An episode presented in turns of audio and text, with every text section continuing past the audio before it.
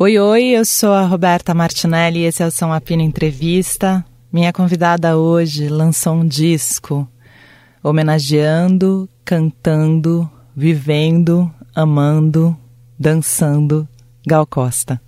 Com vocês, Felipe Cato. Som Apino, com Roberta Martinelli.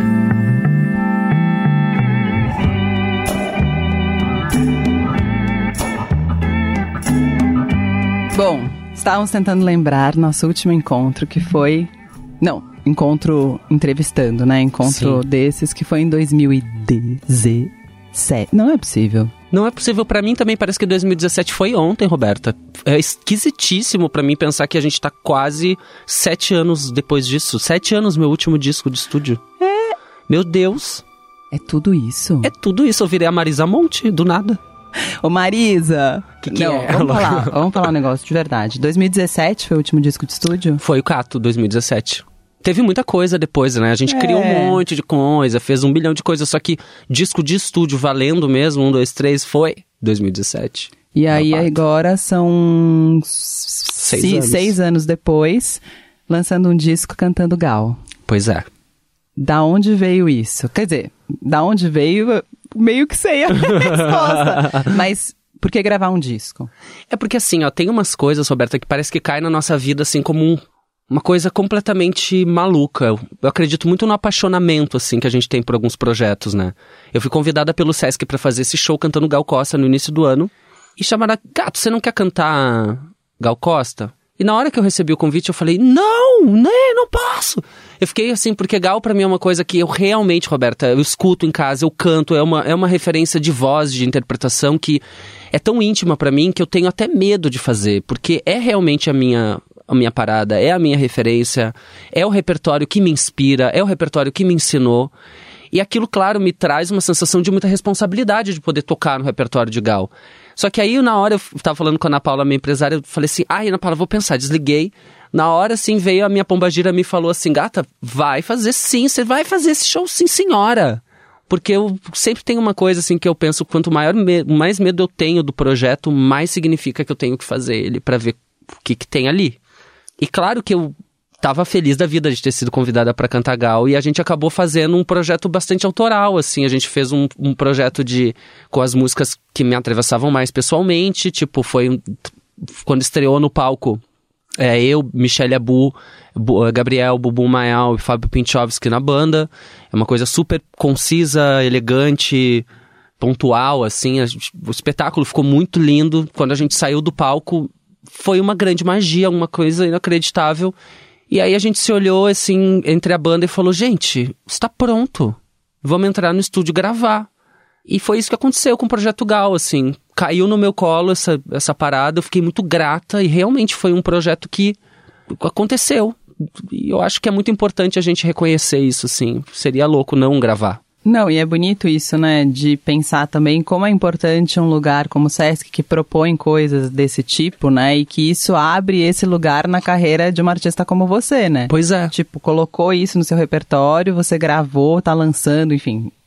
Abre-se todo um leque, né? Sim, e eu tava gravando meu disco de inéditos, aliás, tá quase no fim, eu tava nesse processo, assim.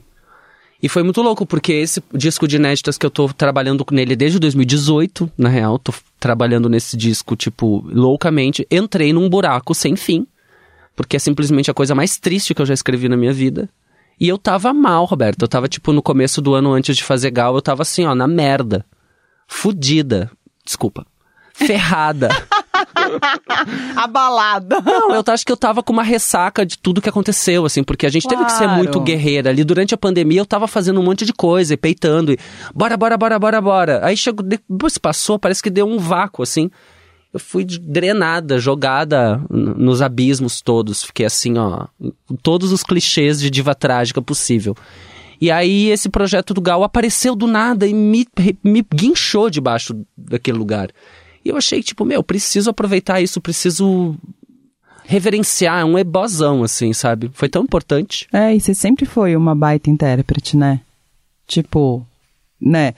Além da carreira atoral e de tudo que acontece, mas assim, desde o comecinho ali, eu lembro da gente, todo mundo sempre impressionado com a sua voz, desde o começo, né? Então, E a Gal tem esse lance da voz muito poderoso e que, claro, que eu imagino que toda intérprete, todo artista morra de medo de cantar Gal, mas ao mesmo tempo é tão bonito essa sobreposição de encontro, né, de trabalho, porque uma intérprete nunca deixa de ser ela para cantar outra, né? Porque a gente fala cantar gal, né? Mas o que, que é cantar gal? Porque é um monte de compositores e outros, Incrível, né? Incrível, né? Cantar gal é cantar Macalé, cantar Caetano, cantar Gil, cantar Maltner, Ted. Eu acho que o que me seduziu, Roberta, na verdade, para o disco e para o projeto foi a poesia daquele texto que estava sendo dito ali. Porque, na verdade, depois dessa minha afirmação de gênero, eu acho que o que, o que acontece também nesse espetáculo e nesse disco Gal é que é uma grande encarnação, assim, de tudo que eu me tornei nesses últimos anos. Assim, aquela parada de estar tá usando o look que eu tô usando no palco, tipo, aquele cabelo, aquela imagem, o corpo, a voz, a sonoridade de banda crua, de rock, o texto. Eu fiquei muito emocionada porque eu percebi que ali cantando Tigresa, cantando Vaca Profana, cantando Sem Medo Nem Esperança, o próprio Vapor Barato, que aquelas músicas, elas não eram simplesmente músicas do repertório da Gal, mas eram músicas que falavam da minha vida. E não só da minha. Da minha. De nós, da nossa vida. E isso é uma coisa que eu acho bonito de ser intérprete, porque eu, como compositora, como autora, eu tendo a ser muito para dentro, assim. Eu falo dos mínimos detalhes da minha própria vivência. Isso é uma experiência muito íntima eu acho até bastante cruel estar tá, nesse lugar, assim, gosto dessa crueldade comigo mesma, de, de me expor tanto. Mas o trabalho de intérprete tem uma beleza que é do encontro com o público, né? Então a gente está ali cantando um repertório que é nosso. E foi bonito também porque a Cena, que é super amiga minha, também tem um projeto cantando Gal, alguns projetos belíssimos. E quando eu fui convidada para fazer, a primeira pessoa que eu liguei foi a Cena, porque como ela já estava fazendo Gal, eu achei ético perguntar, Super. né, conversar com ela, ver o que ela achava. E ela teve uma resposta brilhante. Ela falou assim: Gata, Gal Costa é de todas nós. E aquilo me marcou, porque de fato Gal Costa é de todas nós, assim, tipo, é uma. Um repertório, uma cantora, uma artista que ela contou a nossa história e eu acho que ela é um grande símbolo de feminilidade. para mim pega muito isso, né? Esse encontro dessa potência de feminilidade que eu descobri dentro de mim através de toda essa desconstrução e de, e de muita análise, de muita experimentação finalmente podendo subir num palco e cantando Tigresa de quatro. É muito bom, sabe? Tipo, é uma coisa que eu demorei 35 anos da minha vida para conseguir subir naquele palco com aquele look, cantando aquela letra e sendo a vaca profana, sendo a deusa chifruda satânica e pagã e aquela coisa que a gente acaba absorvendo esses emblemas no corpo que a gente tem, na imagem trans que a gente tem, que é uma parada de muito poder e de muita provocação, né? Quantos anos você tá? 35? 35. 35. Você lembra eu não, eu não lembro, uma pergunta difícil, mas você lembra a primeira vez que você escutou a Gal, ou a primeira vez que a Gal, tipo, encantou você na vida? Eu acho que a Gal Costa, o que eu lembro era de ver a abertura de Vale Tudo bebê. Brasil! Aquilo era uma coisa que eu sabia de longe que a novela estava começando, me impactava muito a voz de Gal cantando Brasil.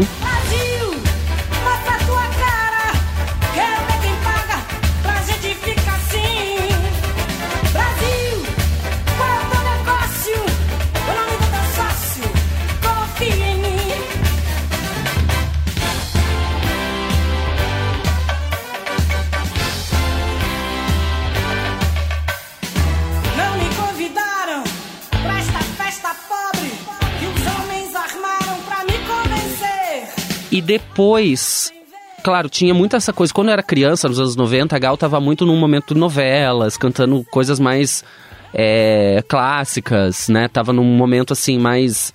tocando lá um, sei lá, um, um Dorival, aquela parada toda mais cancioneiro brasileiro. Sim. E assim que eu comecei a pesquisar, comecei a, a, a, me deparar com a obra tropicalista da Gal. E acho que isso também foi um grande boom, assim né? Quando eu encontrei ali o, o Fatal, o Cantar, essas, eu era adolescente, eu devia ter tipo uns 14, 15 anos nesse momento. Foi uma grande revelação que a música brasileira também era aquilo. Porque eu conhecia a Gal do meu pai, eu conhecia o Milton do meu pai, da minha mãe, né? Mas eu, aquela Gal ali era uma coisa que me dizia respeito porque eu era roqueiríssima e eu gostava daquilo porque era transgressor sujo, umas gravações velhas, umas guitarras fritas, eu ficava louca com aquilo.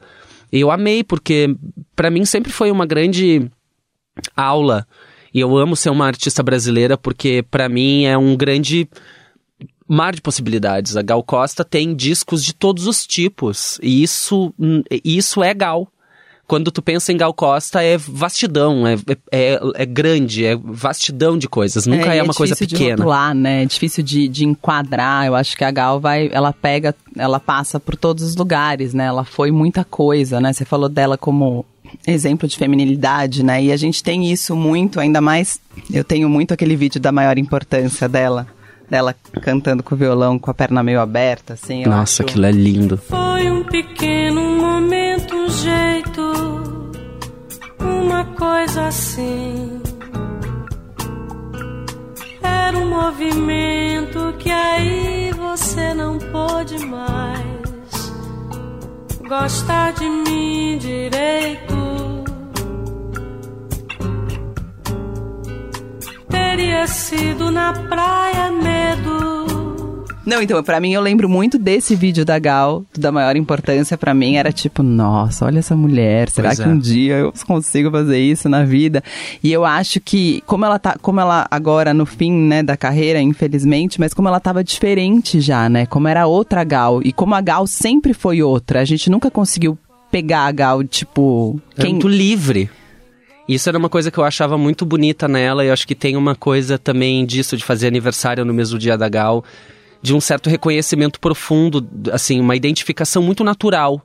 Sabe? Eu acho que isso também é uma coisa que me pegou de fazer esse projeto, tipo, é muito natural para mim estar ali fazendo aquilo ali. Pra, me sinto muito muito muito bem, sabe, nesse lugar. Aquele essa parada do corpo e da e, e de dessa expressão que a Gal trazia assim, é uma coisa que me, me encanta e que eu, sei lá, me identifico muito, assim, também, de estar tá em cena confortável, de, dessa parada de ser uma parada quase animal, assim, de não ter, não, não ter o drama ali, é ter só a existência, né? Uma coisa mais, muito magnética, muito chique. E ao mesmo tempo, quando você fala da Gal agora, você está falando muito de você, né? Porque essa Gal animal, essa Gal com outras coisas, é uma Gal que, sei lá, eu, eu não vejo essa Gal tanto na Gal, eu vejo mais em você do que na Gal. Mas é questão da idade, eu acho. Ah, Mas acha? a Gal era assim. Sabe que eu tenho uma lembrança, as, as últimas vezes que eu vi a Gal pessoalmente, eu sempre fiquei muito impressionada como ela, ela era sexy. Até o fim tava muito mais velha, lógico, assim, mas ela sempre foi uma mulher muito bonita, muito cheirosa, com uma presença, um olhar. Então era uma coisa de dentro, né? Não é uma coisa exatamente de fora, mas era uma atitude, uma gentileza, um mistério, um jeito que a Gal tinha de, de expressar isso, que é fascinante tu perceber como esse espírito ele é incorruptível. Aquilo que estava lá no vídeo da maior importância continuava nela. Eu acho, eu acho isso tão bonito. Ela era uma pessoa tão legal, ela faz tanta falta, ela era tão doce, a Gal era uma pessoa tão generosa, tão querida. Todos os meus amigos que trabalhavam intimamente com a Gal, Marcos Preto, o Fabinho, a Florência, a Ana Paula Chembá, sabe? Pessoas que eram apaixonadas pela Gal, porque ela era de verdade um ser assim, muito especial e muito zero estrelismo. Era uma pessoa super que só queria fazer o dela ali, de boa, sabe? Ai, esquérrima. Você sabe que a primeira vez que eu entrevistei a Gal, eu, eu fui cheia de expectativas, né? Tipo, cheguei lá e, e as pessoas falavam, ah, a Gal não é muito, muito boa de entrevista, né? Sempre teve esse, esse, sei lá, o que que é isso. E eu não sei o que se ela era boa ou não era, mas eu fui entrevistar ela depois de um show. Ela tava super cansada, foi, não foi legal, assim. Sim, depois E eu show. saí de lá muito triste, tipo, a Gal me odiou, né? Foi muito puxado, saí de lá meio arrasada.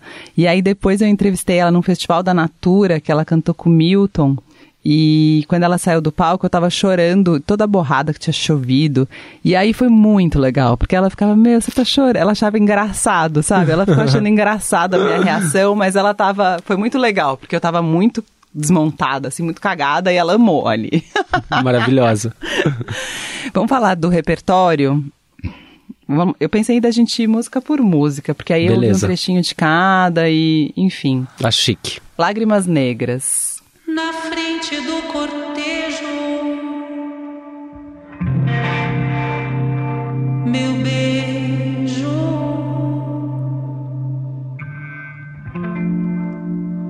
muito forte como aço. Meu abraço. Uau, né? Uau! Eu acho. Ai, enfim. É, eu acho que o, Lágrimas Negras é um grande statement, né? Pra iniciar, eu acho que é um. Eu gosto de botar isso no início de disco ou de show.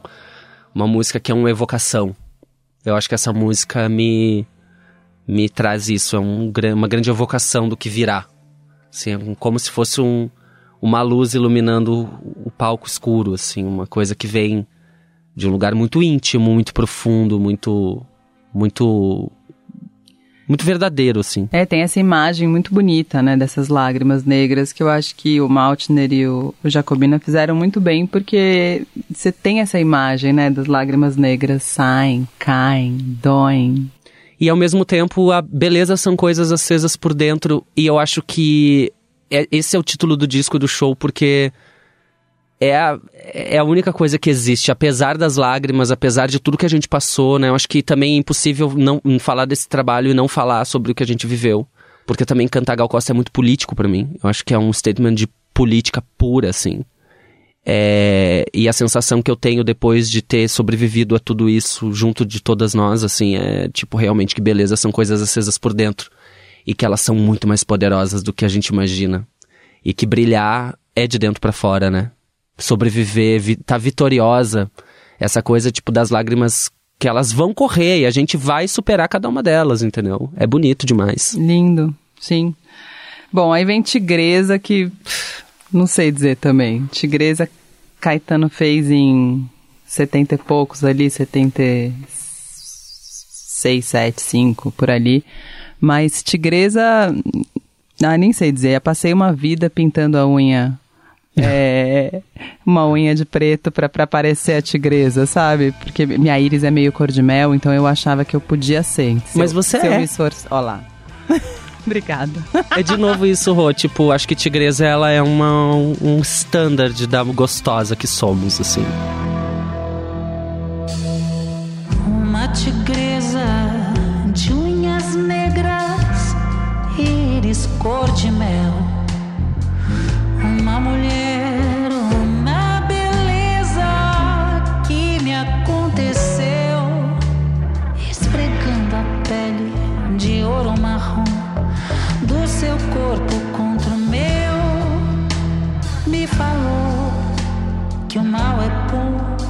Uma coisa de muito poder, de muita. que conta essa história, né? Engraçado, conta a partir do, olhar do Caetano, a tigresa, mas é uma parada de quem já dançou pelada na boate, meu amor, sabe muito bem o que, que é. Ela dança no Frenetic Dancing Days. Tem toda uma parada muito louca, porque a minha vida ficou. Foi muito intensa no sex, drugs and rock and roll nos últimos tempos. E essa música me trouxe, me levou muito para isso, assim. Dessa selvageria sexy, poderosa e também afirmativa, né? A tigresa possa mais que leão. E ela pode, e é realidade. Na verdade, tipo, é simples assim. Que tem muito ódio no coração. Que, que tem, tem, dado, dado muito, muito amor. amor. Essa parte do ódio no coração me pega, porque assim eu fiquei um pouco, não fiquei rancorosa, mas eu, eu realmente não sou mais a pessoa fadinha da, do gratiluz que eu fui, assim. Eu, tipo, foi. acho que depois de tudo que a gente viveu politicamente, eu carrego realmente muito ódio no coração, assim, por tudo que a gente viu.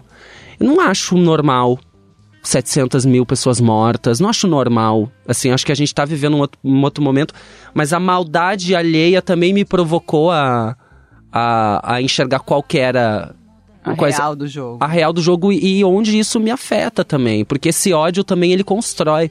As melhores coisas que eu fiz na minha vida foi na força do ódio, totalmente. Sempre foi na força da superação e de querer, tipo, fazer as pessoas engolirem o que elas pensavam sobre mim a vida inteira. Muito isso, né? Eu sempre pensei isso, que. Olha, olha a criança que eu sou, mas eu lembro de eu adolescente, que eu lembro que uma vez eu fingi que eu tava dormindo e as meninas ficaram falando mal de mim. E eu na força do ódio, tipo, e gente, eu juro, eu lembro da cena, do sentimento, sabe? Eu fui numa médica outro dia, ela falou, ela tinha estudado na mesma escola que eu e tinha muita raiva dessa escola. E ela falou: "Ah, eu sou rica e bem-sucedida de tanto ódio que eu passei". E eu falei: "Eu também sou bem-sucedida, rica eu não fiquei, mas É, somos. Eu também, acho que foi tanto, tanta raiva, foi tanta merda que, tipo, que a gente tem que ouvir tanta coisinha do tipo de, ai, você não é capaz. E a gente sempre com um milhão de. A gente sempre fazendo, na verdade, um milhão de coisas a mais do que o necessário, né? Pra conseguir o mínimo, que é um saco. Mas é na força do ódio, querido. Ele também. Também vem aí. Vem aí. Aí depois vem Joia. É, essa música, na verdade, Joia, Mãe Menininha e Esotérico, no show elas são. Elas Um são juntas, assim, né? mas no disco tá separado. No, no disco tá separado, mas quem ouvir junto vai. O disco inteiro ele é uma grande coisa, assim, né? As músicas elas não têm interrupção entre elas, Sim. elas acontecem meio que juntas. Eu ouvi antes do disco sair, gente, então eu tô ouvindo ainda numa fase meio. É, pré-master, sei lá, ali no finalzinho ali. É, mas foi a última mix, então A já última é. mix, Exato. Já é. Mas. Mas vem Joia e Mãe Menininha junto? É, que é também esse momento, assim, bem cênico, né? Que tem essa, essa coisa meio mântrica ali do Joia e de uma menininha. Beira de mar, beira de mar, beira de mar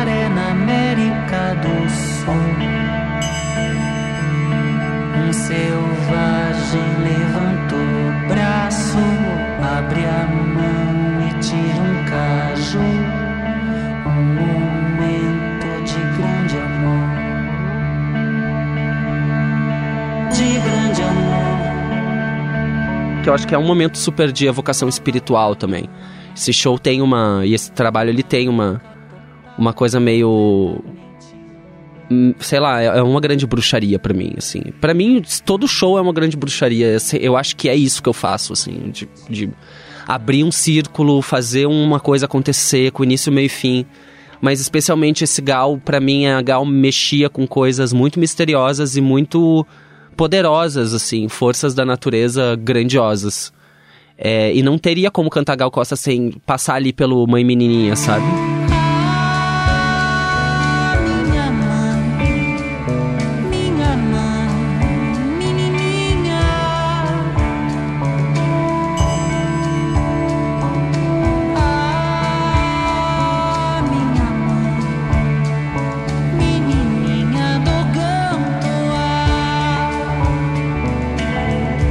E, e aí depois indo pro Esotérico, que é uma música belíssima, chique, sexy, mas que tem toda essa essa bruxaria assim no texto, que eu adoro. Adoro uma bruxaria zona. Adora, né?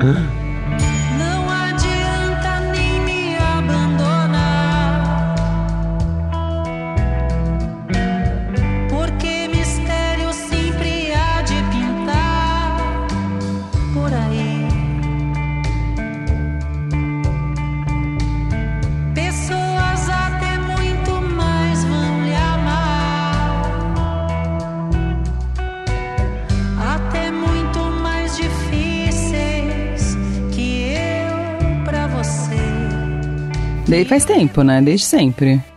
Sempre, eu acho que a arte pra bruxaria mim entrou na sua vida. A bruxaria, assim, esse desde lado... criança. Desde... Eu sempre fui muito curiosa, né? Tipo, de ir atrás de um monte de coisa, mas assim, é, a minha relação com a arte vem de uma conexão muito maluca com a minha espiritualidade, assim. Não tenho religião, não sou uma pessoa ligada a uma religião assim, doutrina, dou- de doutrina, porque eu acho que toda religião, na verdade, é uma expressão artística. Eu acredito que a arte seja a minha própria, a minha religião e a música e a- o que eu faço no palco e aquilo ali já é suficientemente bruxaria para que para me satisfazer enquanto espírito, sabe? Uhum. Eu ganho muito mais fazendo isso. O meu trabalho espiritual é fazer as coisas através da arte. Então eu, eu amo. Mas, sei lá, é porque é muito ouvir vozes, né? Tipo, às vezes eu me sinto a Joana Dark, assim. Tu ouve vozes, é. Vozes interiores que te. Que nem essa da Gal, tipo, vai fazer sim. Alguma coisa dentro de mim falou: para de ser síndrome de impostora, querida. Sobe nesse palco, canta, acredita e vai. Você não vai ter ficar coitadinha assim, ai, eu não consigo cantar Gal Costa. Consegue sim, você tem 15 anos de carreira, consegue sim, senhora. Bota esse vestido, bota esse, esse- essa peruca e sobe no palco e canta. Isso pra mim é espiritualidade, alguma coisa dentro de mim que grita assim. Pra Capri aqui, sabe o que é isso, né? É você mesma, vai lá! É, mas é isso, sabe? Tipo, a gente tem o poder. Não adianta a gente achar também que espiritualidade vai vir numa fada madrinha e te dar as coisas. Acho que é mais sobre a gente saber como se movimentar na vida. Se é o momento ou não de fazer as coisas. Eu vi o que tá por dentro, né? Que é muito Sim. difícil a gente se ouvir. Sim. Aí vem Negro Amor. Ai, meu xodó do disco. Negro Amor é uma baita música, versão do Pericles Cavalcante do Caetano. Belíssima versão, né?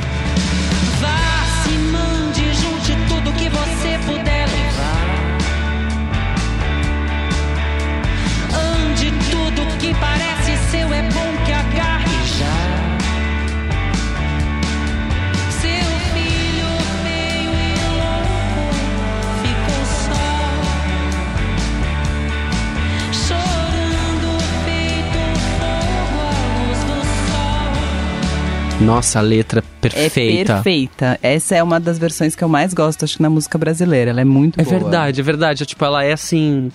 Não, de, não deixa nada a desejar pra versão do Dylan, assim. Ah, essa música é indispensável e eu amei porque era um momento que eu queria tocar guitarra no show, queria fazer a Courtney. Eu falei, vamos fazer um arranjo bem anos 90. Quero meus, meus anos 90 de volta, caralho. Cá está. E aí foi isso, foi lindo, adorei. Foi bem uma versão honesta, toca- tocando uma garota tocando com sua banda. Sim. aí vem Sem Medo Nem Esperança, que aí Que já também é mais é. recente, né, do Estratosférica. Sim, que eu acho que é um texto que também veio muito por causa disso, que ele é muito forte. Não sou mais tola, não mais me queixo, não tenho medo nem esperança. Não sou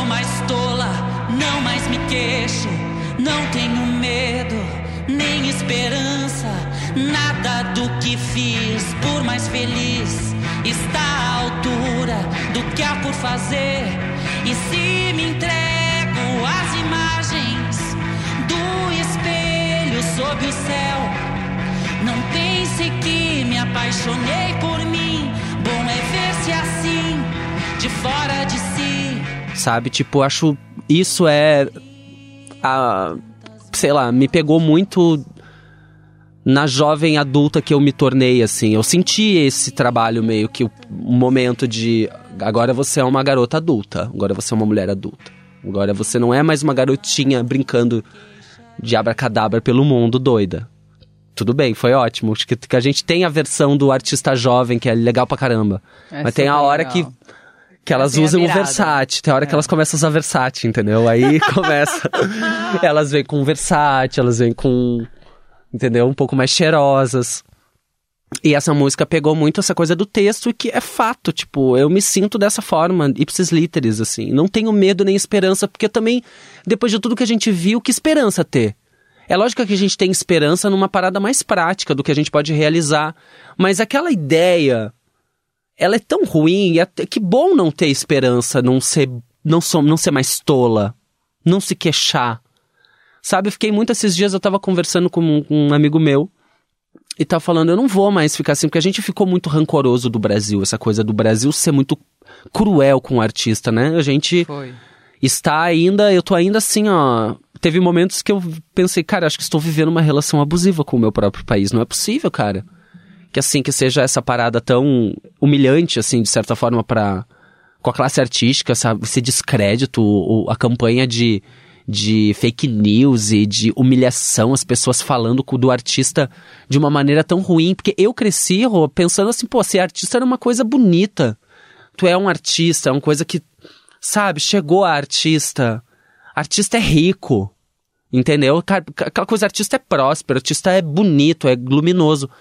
E aí, de repente, tu vê que não, que artista é tipo a escória do mundo e, tipo, vocês são pedófilos e. Foi horrível. É, foi horrível, entendeu? foi uma campanha muito bem sucedida da direita nesse sentido, né? De colocar na arte nesse lugar, porque a arte era quem podia combatê-los também, de alguma maneira. Então eu achei muito esperto, na real, da parte deles, uma das poucas coisas espertas que eles fizeram na vida, mas que foi horrível, porque. E foi caiu- efetivo, eles Foi, tiraram, eles foi. acabaram com a nossa indústria. Foi. Basicamente foi isso, Foi né? isso. Foi isso, e os artistas ficaram reduzidos, né, ainda mais em pandemia e com tudo que a gente viveu, a número, a, a, a view, a, e aí não à toa muita gente com triste, muita gente achando que não fazia sucesso, que a carreira não reverberava, porque, né, você vira um... Sei lá, a gente virou muito Black Mirror, né, na, Virou. na pandemia, no, no, no sentido horrível, né? Se É que eu acho que a gente viu, Rô, o que, que significa a gente ser regido pelo mercado. Até mesmo eu estava conversando com o China esses dias, falando, porque assim, no Brasil, o, o mercado dos eventos está muito bom. Evento Muito bom. é o que tem. Só que evento não é política pública de cultura. Se a gente não tem uma contrapartida, porque assim, a gente cresceu, por exemplo, a nossa geração, nossa turma, a gente veio de uma época que festival era via política pública. Então, ir para festival significava ver bandas novas. Então, tinha uma curadoria que era pensada de uma forma mais qualitativamente. Que desapareceu hoje em dia. São ou dois festivais que continuam com esse tipo de. de... Sim. de pensamento. Precisam de número, porque precisam disso, porque precisam daquilo. É, E tipo, acaba mesmo de line-up igual. É, e virou um grande supermercado, virou um grande shopping, tudo isso. Não é que não seja legal, tem que ter também, eu acho que tudo tem que conviver.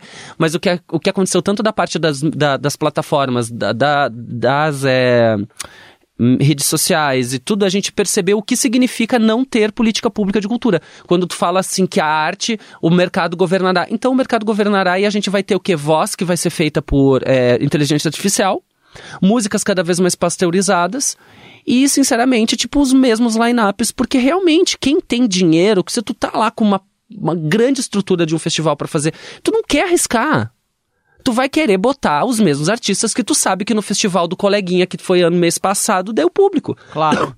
Não tem novidade nenhuma. Mas isso é porque a gente precisa ter a contrapartida de política pública. Porque a política pública, sim, é que coloca gente nova no mercado, que faz ah, coisas aparecerem que não tenha necessariamente só o viés mercadológico. Não dá pra viver só assim. Não É, dá só a pra gente vinha, pu- acho que, publicitário de decidir de o que é. construção de política pública, né? Que foi destruído muito fácil, né? Foi Isso em é- um ano. Assim, acabou tudo e ficamos nessa. Então, acho que agora é um período de reconstrução que a gente está vivendo e que vai levar um tempo, né?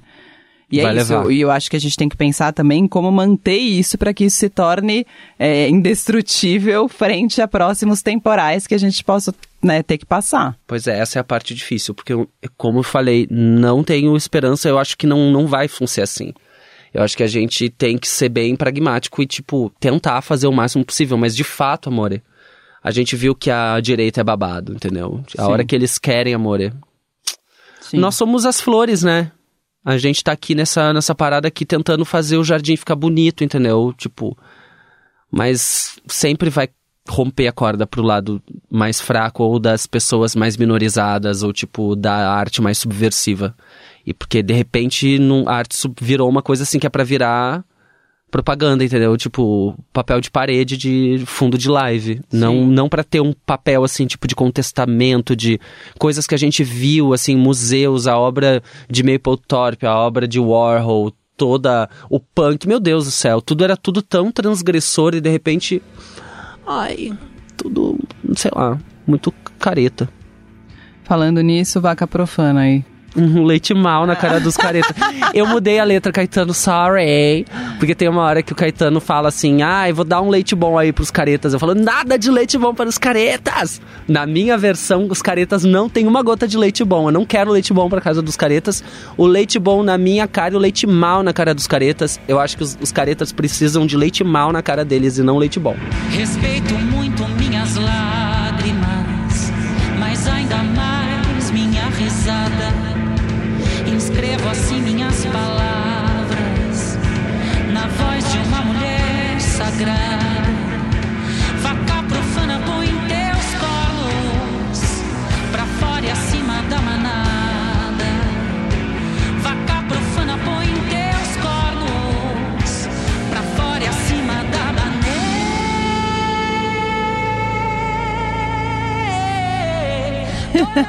É sobre isso, Vaca Profana. Mas é isso, Vaca Profana é uma das músicas que ficaram mais impressionantes ao vivo. É uma coisa inacreditável quando a gente toca ela ao vivo. Vira uma coisa assim de. Gente, é, tipo assim, ó, falando línguas. Porque é um poder essa música, ela é tão poderosa. O público tem uma, uma paixão por Vaca Profana e é uma letra Sim. tão forte que é um, sei lá, Roberta, privilégio, tipo assim, eu nunca pensei que eu ia cantar essa música na minha vida. Até o momento que eu cantei, eu falei, caramba, tipo, Era fui- pra eu cantar Eu nasci sempre. pra cantar essa música, cara. Eu amo. Aí vem nada mais. Essa é a minha, meu xodó. Sinto quando alguém te interessa. Mesmo quando finges que não vês. Se desapareces numa festa. Eu sempre chego antes do, do show, falo pros meninos, eu falo, vocês podem errar qualquer música no show, menos essa, porque esse é o meu momento de gritar. Eu quero cantar agudos, eu, eu quero é agudos e modular agudos e nota de cabeça e solo de guitarra e peso e drama, entendeu? Eu quero cair no chão, dessa vez doeu demais. Essa música eu estava cagar. Essa música eu estava tristíssima, entendeu? Eu não estava bem da cabeça e foi muito bom cantá-la, porque realmente dessa vez doeu demais, amanhã será jamais. Escorrendo no banho, assim, escorregando devagarzinho Aquela, no aquele emoticon lá, né? Aquela figurinha derretendo, né? Exato. Capando, indo pelo ralo. Chorando no banho, sabe? Aquele Sei. momento. Opa. Essa é a música, então, do disco. Aí vem Jabitacá, eu amo Jabitacá. Sabia? Amo. Mesmo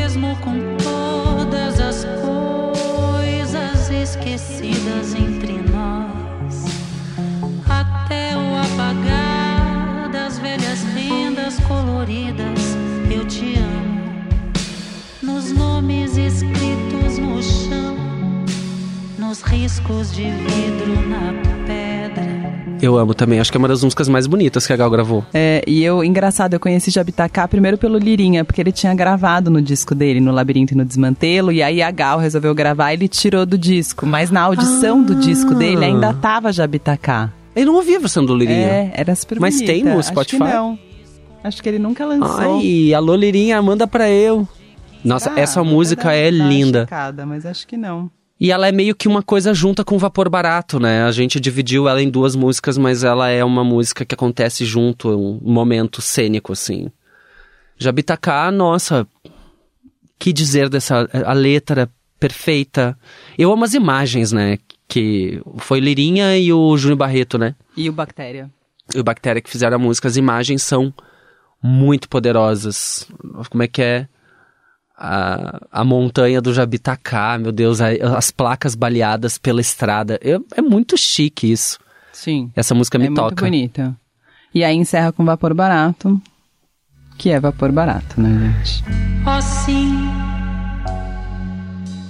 eu estou tão cansada, mas não pra dizer que eu não acredito mais em você. Com minhas calças vermelhas, meu casaco de general. É, e eu acho que essa música, Roberta, foi uma coisa que no show, quando eu canto Vapor Barato, é um momento muito mu- emocionante, assim. Porque parece que tudo silencia, fica só a voz, assim, a guitarra é um momento pequenininho, sabe? De ficar falando a letra. E essa letra em especial mexe muito comigo, porque eu penso muito em tudo que a gente viveu na pandemia ali. Quando aquela parte que fala: Eu não preciso de muito dinheiro, graças a Deus. E não me importa, honey. Aquilo é estranhamente autobiográfico. Tipo, só. Vem um filme na minha cabeça, assim, quando eu canto essas palavras, assim. Porque é realmente.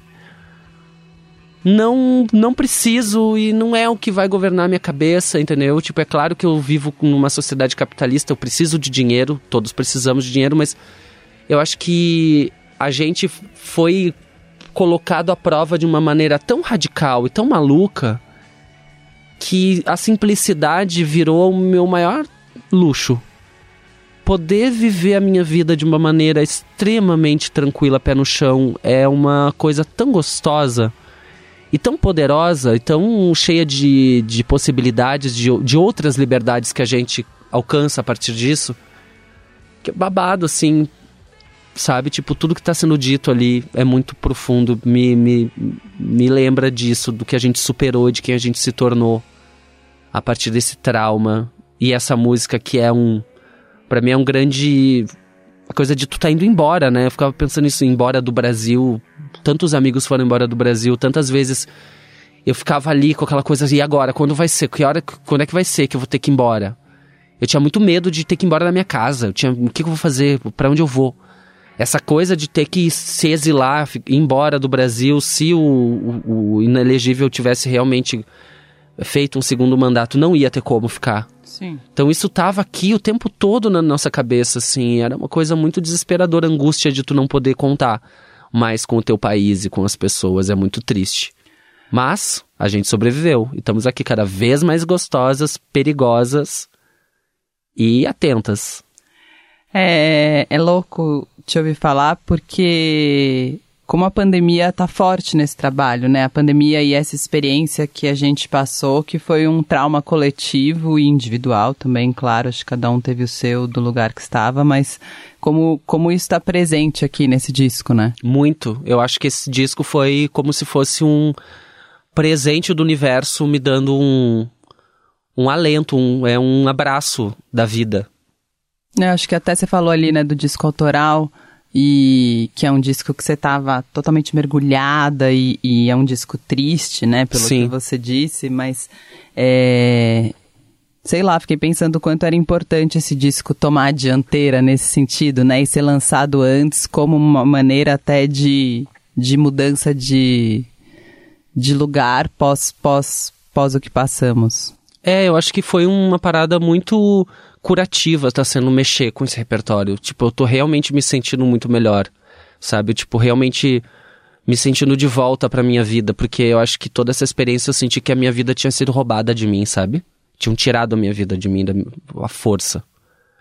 E, e foi uma vida que eu demorei muito pra conquistar, sabe? Tipo, ali naquele momento, 2017, 18, 19, Vênus, viajando o mundo, tocando com os meus amigos. Eu, era, eu tava tão feliz, Roberto, naquele momento.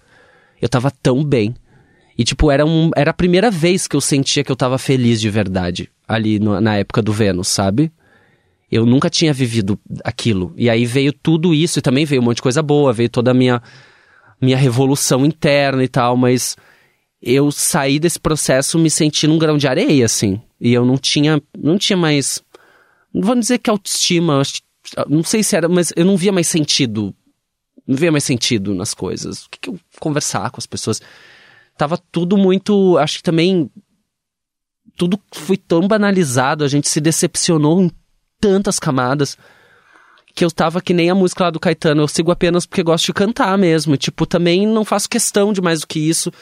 E aí veio esse trabalho de Gal e veio e falou: opa!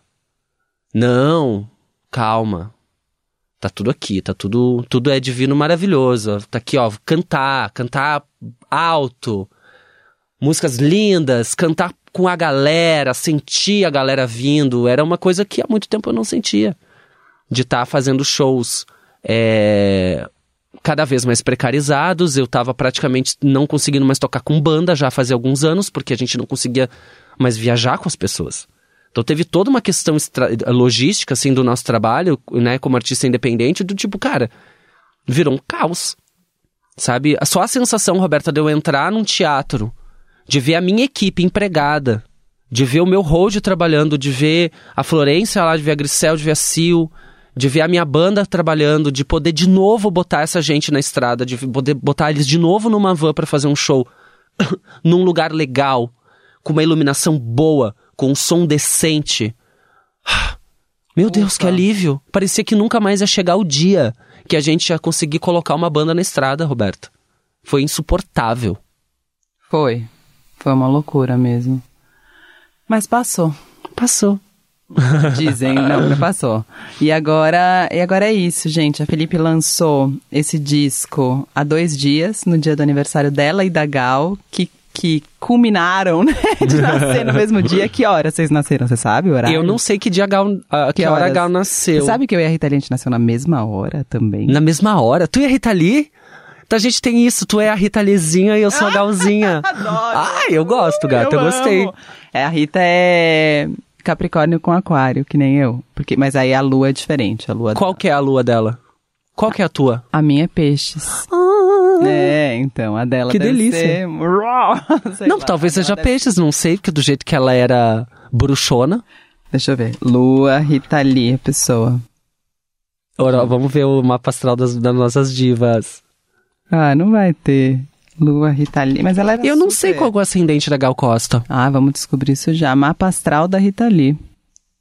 Gente, não acredito que tem até isso. Tem. Mas às Tem, vezes eles não tem. botam certo. É, deve ser qualquer nota, né, também. Mapa, Mapa astral da Rita Lee. Ela é capricorniana, não me Com ascendente em aquário, que nem você. Com ascendente em aquário. E a lua, cadê? Virgem. Ah, é o oposto da sua. Tá ali, ó. É? Tá perto, é. Legal a lua em virgem pra Rita Lee. Costa, mapa astral. Vamos ver. Gal Costa, mapa astral. E agora, gente? Nasceu às 3h20 da manhã. Eu nasci duas e dez, eu nasci na madrugada que nem eu, caralho. Olá. Ascendente em Você sabe? Leão. É?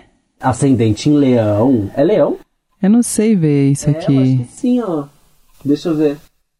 Tem Ah, aqui, ó. Signo, tananã, lua, tananã, ascendente, tananã, em cima da foto.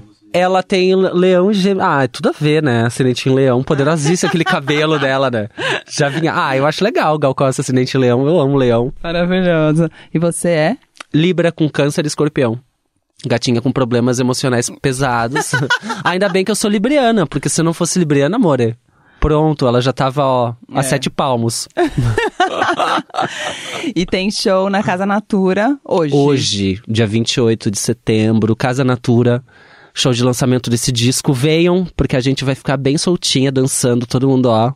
Tá, tá, tá, tá, tá, tá, dançando, topless, tudo, tudo que a gente quiser. Gal Costa, amor. Eu não quero saber. Dancing Days. Eu não quero saber de pouco close, eu quero saber de close inteiro.